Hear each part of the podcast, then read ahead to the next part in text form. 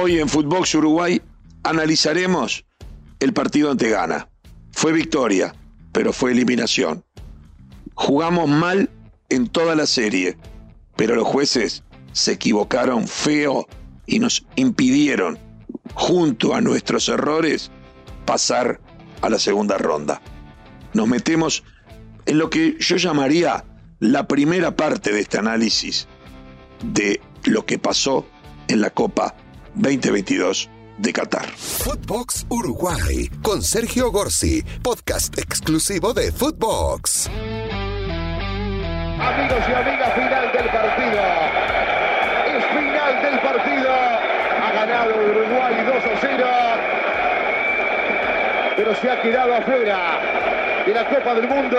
Se fue la Copa del Mundo para Uruguay y evidentemente esto genera varias sensaciones. Por un lado dolor, por otro lado frustración, para algunos decepción, para otro fracaso. Hay que tratar de ubicar esta actuación de Uruguay en un contexto. En lo personal creo que veníamos siendo protagonistas. 2010, 2014 y 2018 Uruguay fue protagonista. En uno se quedó hasta el último día, como se sabe, en otro eliminó a Inglaterra y a Italia y fue protagonista hasta por los líos, por la mordida de Suárez, pero fue protagonista. En el 2018 fue protagonista, ganó cuatro partidos seguidos, goleó al local y también le ganó a la Portugal campeona de Europa de Cristiano Ronaldo en su apogeo. Y perdió sin Cavani, como perdió con Colombia sin Suárez y como perdió con Holanda sin Suárez en los tres últimos mundiales. Siempre le faltó la principal figura por suspensión o por lesión, pero lo cierto es que le faltó la principal figura en cada una de las eliminaciones. Más allá de que también es justo reconocer que la principal figura del 2010 era Diego Forlán, pero Suárez estaba pasando un momento excepcional y era el goleador del fútbol holandés, por ejemplo, y el rival era Holanda. Pero dejemos de lado la historia, vayamos al presente viendo Corea contra Brasil, más caliente estoy. Más me reafirma. Hay algunos que dicen, ah, viste, Uruguay se hubiese comido cuatro. No, no, es al revés. Corea, o sea, algunos dicen, si seremos espantosos que no le pudimos ganar a Corea, no. El espantoso es Corea. Y ahí tenemos que ir, ¿por qué no le ganamos? ¿Por espantosos o porque le erramos?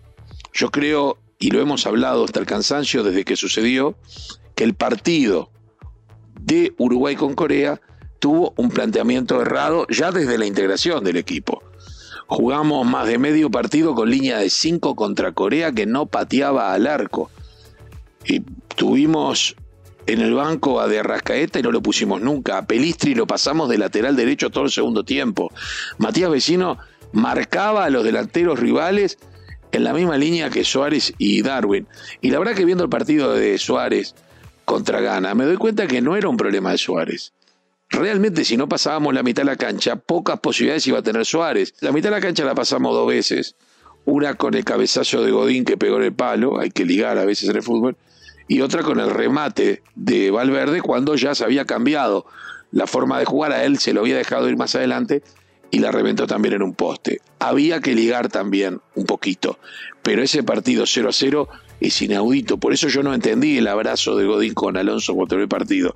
Porque yo entiendo la emoción de Godín después de haber hecho un esfuerzo enorme para estar en el Mundial y después de haber hecho un buen partido, pero no es individual esto. Uruguay había empatado, Uruguay había hipotecado, sacrificado puntos e hipotecado gran parte de su chance.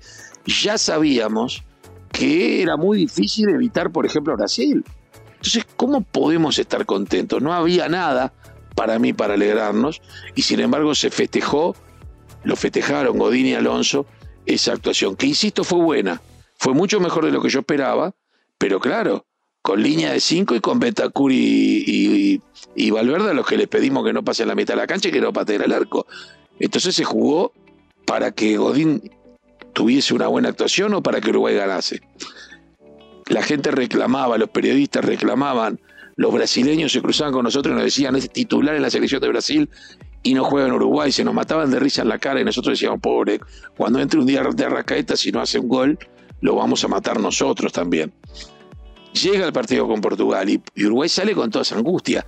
Pero los primeros 70 minutos lo juega igual, con línea de 5 aún más marcada, con Cavani en lugar de Suárez. Pero sale Pelado Cáceres, entra Cuates, pero la línea de 5 estuvo. Entra Guillermo Varela, Pelistri para afuera, porque para jugar el lateral es correcto que pongan un lateral. ¿Para qué vas a poner a Pelistri lateral? Y todo el partido cambia después de un gol que fue mala suerte porque es un blooper. Yo no lo, voy a adjudicar a Roget porque todos los goleros, mejores goleros del mundo se han comido goles de este tipo cuando viene el centro y creen que el centro delantero va a cabecear y le erra o no llega.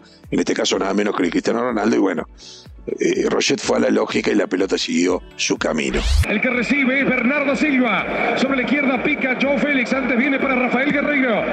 Bruno Fernández. El pase muy bueno para Cristiano Ronaldo.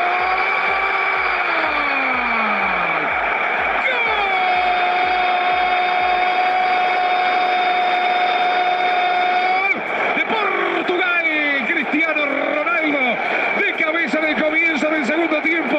Pero hace los cambios faltando 20 minutos, obligado porque va perdiendo 1 a 0 y porque Uruguay quedaba eliminado en ese partido, podía quedar eliminado prácticamente. Es decir, como pasó luego en, con ese partido porque la tabla de posiciones se nos complicaba. Uruguay sale a buscarlo, poniendo a George Andarrascaeta, poniendo a Suárez por Cavani, a Maxi Gómez que también entra y a Pelistri pero jugando arriba. Y resulta que se dan las mejores jugadas. Incontrolables Pelistri y Georgian para Portugal. Y Suárez tuvo una, que no lo voy a criticar, no tenía mucho ángulo, pero aparece Suárez con peligro, porque se la generan. Maxi Gómez que tira afuera del área, un balazo que pega en el palo. Uruguay, al término de ese partido, que pierde 2 a 0 por un penal que fue reconocido luego que fue antirreglamentariamente cobrado en contra y que termina siendo la diferencia decisiva para quedar fuera en la segunda ronda, pero sin entrar en ese detalle que no es menor, Uruguay cuando termina la segunda rueda y empieza la tercera, era el único país junto a México y Túnez que no había hecho goles.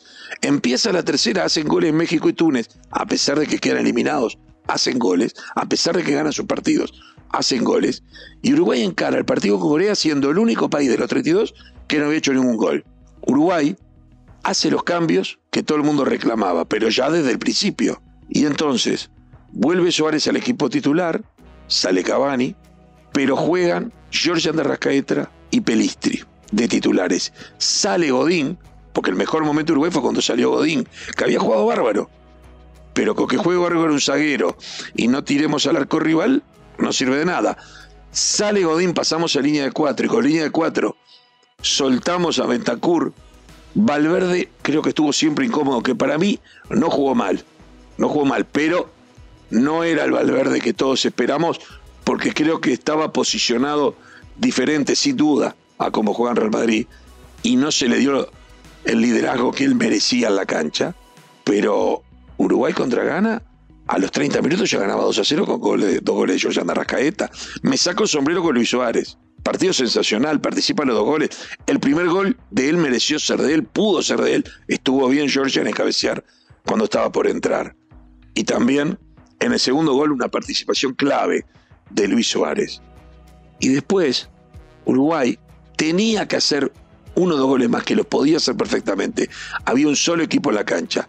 Gana estaba quebrado, se sabía eliminado. Su único consuelo era eliminar a Uruguay, pero no iba a poder clasificar. Y Uruguay aparece sacando a Jorge Andarascaeta y a Suárez. Puede ser que hayan estado cansados, pero lo saca demasiado pronto, sobre todo a Jorge Andarascaeta. Y Uruguay se resiente. Maxi Gómez igual tiene un buen remate cuando entra, Cavani no juega un buen partido y Uruguay se va desfelcando, empiezan a pasar los minutos y parecería que defendía el triunfo, el 2 a 0 y no permitía que Gana descontara, cosa que está correcto, pero desatendiendo lo que podía pasar en la otra cancha. ¿Qué pasó en la otra cancha a la misma hora? Todos lo sabemos. Pero ¿qué es lo importante? Pasó lo que ya había pasado con España y Japón que España, sabiéndose clasificado prácticamente, pone muchos suplentes y pierde con Japón. Le pasa a Francia con Túnez, ya clasificado, pone suplentes y pierde con Túnez. Le pasa a Brasil con Camerún. Ya clasificado Brasil, pone suplentes, pierde con Camerún. Y entonces era riesgoso el partido de Portugal. Portugal podía perder porque puso seis suplentes y está bien, tenía jugadores con tarjeta, tenía algunos sentidos, y está bien que ponga suplentes, porque tiene que defenderse a sí mismo, no tiene que hacer los deberes para nosotros. Pero después hizo más cambios, sacó a Cristiano Ronaldo y Corea le dio vuelta al partido y se lo termina ganando en el último minuto y nos elimina a nosotros. En un partido contra Ghana, en donde Uruguay tiene por lo menos dos penales a favor, uno a Darwin y uno a Cavani, que la verdad, la gente no quiere que hablemos de esto. A mí no me importa si jugamos bien o mal. Yo puedo jugar mal, pero si me hacen penal, me lo tiene que cobrar. Y si gano con ese penal, aunque haya jugado mal, clasifiqué y después veo qué hago. No me tenés que no cobrar penales. El de Josema estuvo mal cobrado. A mí no me importa que Uruguay jugó mal. A Cristiano Ronaldo en el primer partido le cobraron penal a favor que no fue, que todo el mundo sabe que no fue.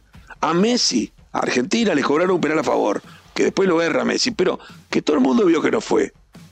Se han anulado goles por offside de axilas.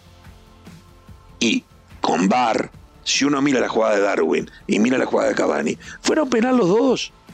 Con VAR fueron penal los dos. Y en el primero, el VAR llama al árbitro, llama al alemán. El alemán va y en el 95% de las veces va a dar una marcha atrás porque lo llama para decirle, mira que te equivocaste. Nunca te llama para decirte que está bien. Sostiene lo que él había dicho, a pesar de lo que pide el VAR. Pero lo peor es el de Cavani. Otro penal más. Y el VAR ya ni llama. En definitiva, fue a propósito. Yo no digo eso. Que Uruguay no es negocio, yo no digo eso. Yo no digo que la FIFA esté contra Uruguay. Yo digo que fuimos perjudicados. En una serie en donde empatamos el segundo puesto con la misma cantidad de puntos. Empatamos en diferencia de goles. Y la única diferencia fue que hicimos menos goles que Corea. Ya no es diferencia de goles, es por menos goles a favor. Tres penales, uno en contra y dos a favor, son muchísimos. Son una tonelada. Y eso molesta. Después vino una reacción de los futbolistas uruguayos que se exponen, tres de ellos no les importa. Mulera, Godín y Cavani sabían que no hay sanción que a ellos les puede incomodar porque ya no van a jugar más con la selección. Pero lo de Josema duele y nos va a pesar porque Josema es un referente para el futuro de la selección uruguaya. Pero bueno, ya está. No pienso seguir llorando sobre la leche derramada. Solamente quiero decir que Uruguay desperdició casi dos partidos. Jugó con el equipo que todos reclamábamos, uno solo, el que ganó, y con luz. En los otros dos fue incapaz de hacer un gol. Esa es una realidad. O sea, jugamos mal. Nuestro principal enemigo fuimos nosotros mismos. Pero igual yo me voy a quejar del penal cobrado contra Portugal y de los no cobrados contra Ghana. Porque yo tengo derecho a ser espantoso, pero nadie tiene derecho a cobrar en contra cosas que son evidentes y más ahora cuando hay VAR. Porque el VAR llegó para hacer justicia y se ve que en estos partidos no la supo hacer. Punto y aparte de lo que esperábamos o no de Uruguay, de si sorprende o no, si es decepción o no, si es fracaso o no, hablaremos en nuestro próximo podcast. Por ahora, simplemente queremos dejar claro nuestro dolor por la eliminación, nuestra conciencia de haber hecho un muy mal mundial, pero nuestro reclamo por fallos que fueron realmente increíbles. Y un apunte sobre el final. Es cierto que Uruguay en un momento, cuando terminó la segunda fecha y empezó la tercera, era el único que no había hecho un gol pero también es cierto que era el que más pelotas en los palos había tenido. A llorar el cuartito. Simplemente digo que a veces en el fútbol hay que ligar. Si habré visto al fútbol uruguayo ganar partidos llegando una vez y entrando la pelota. Pero no solo el fútbol uruguayo. En este mismo mundial está lleno de partidos que fueron ganados por equipos que patearon dos veces al arco. Faltó esa eficiencia. El planteamiento que hizo Alonso en los dos primeros partidos solamente es viable con dos variables.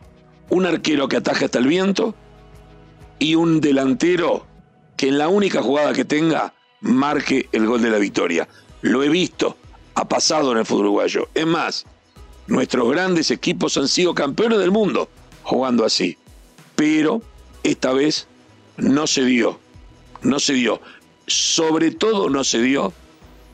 No tanto en el arquero que, insisto, era imposible atajar esa pelota. Te la podés comer y el penal es una injusticia que se haya cobrado, sino porque no supimos meter adentro las pocas oportunidades que tuvimos a favor. Hasta la próxima. Esto fue Footbox Uruguay con Sergio Gorsi, podcast exclusivo de Footbox.